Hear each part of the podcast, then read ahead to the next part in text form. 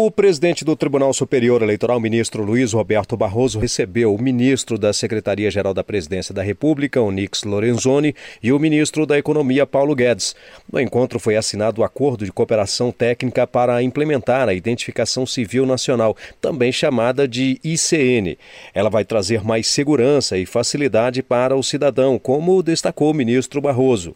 Essa identificação civil nacional, ela tem dois grandes papéis simplificar a vida dos cidadãos e permitir a conferência dos dados de cada cidadão, evitando fraudes tanto no setor público quanto no setor privado. Ninguém mais será invisível e, além disso, com a conferência desses dados com a base de dados do Tribunal Superior Eleitoral, nós estaremos facilitando a vida das pessoas e eliminando as fraudes.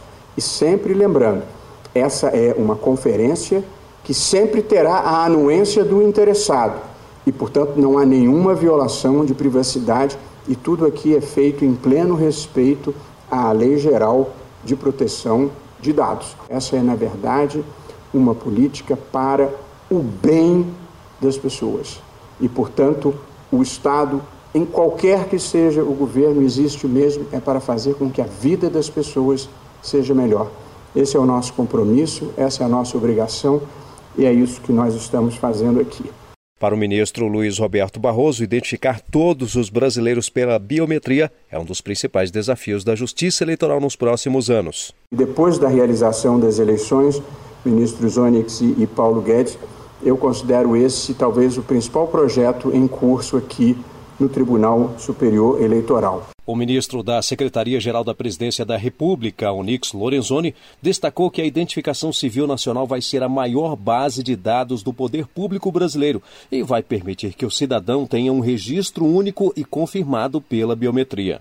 Esse processo que nós conseguimos acelerar a partir desse termo de cooperação técnica, ele vai trazer simplificação para a vida do cidadão, ele vai trazer segurança para toda e qualquer operação que se faça a partir da identidade. Com isto, nós estaremos entregando à sociedade brasileira um sistema de identificação absolutamente simplificado e que traz a segurança de combater algo que eh, tem que ser uma preocupação constante de todos os poderes, combater a fraude. O ministro da Economia, Paulo Guedes, ressaltou a importância da justiça eleitoral para viabilizar o projeto é porque a iniciativa foi do Tribunal Superior Eleitoral lá atrás, primeiros passos, e essa riquíssima base de dados biométricos. Isso é uma revolução silenciosa cujo objetivo é valorizar a cidadania de cada brasileiro.